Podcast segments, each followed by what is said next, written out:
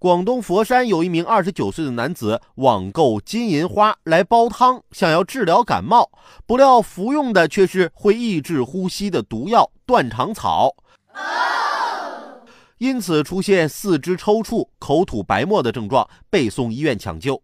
医生介绍，断肠草和清热解毒的金银花在外观上很接近，但前者只要三点六克就可以致命。目前这名男子的情况仍不乐观，在 ICU 接受治疗。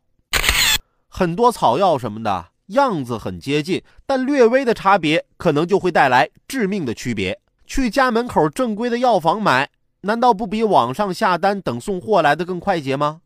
希望大家购买药品啊，不论是中药材还是其他什么的药品，还是选择正规渠道比较稳妥。毕竟药是不能乱吃的。我老爸最近吃某种老年健脑药，吃了一段时间，突然说不想吃了，跟我妈说说我觉得这玩意儿没什么用。我妈说，这不见效了吗？